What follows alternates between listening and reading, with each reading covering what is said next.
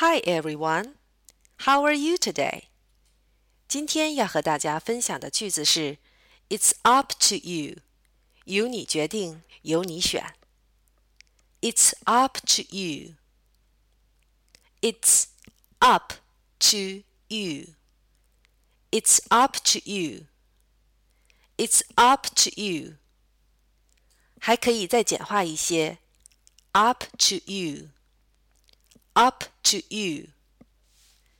下次当全家人在讨论晚餐吃点什么时，或者去图书馆里借什么书时，再或者去商场里买什么衣服时，如果你想让对方决定，就可以说 "It's up to you"，或者说 "Up to you"。Okay, that's all for today. See you next time. Bye bye.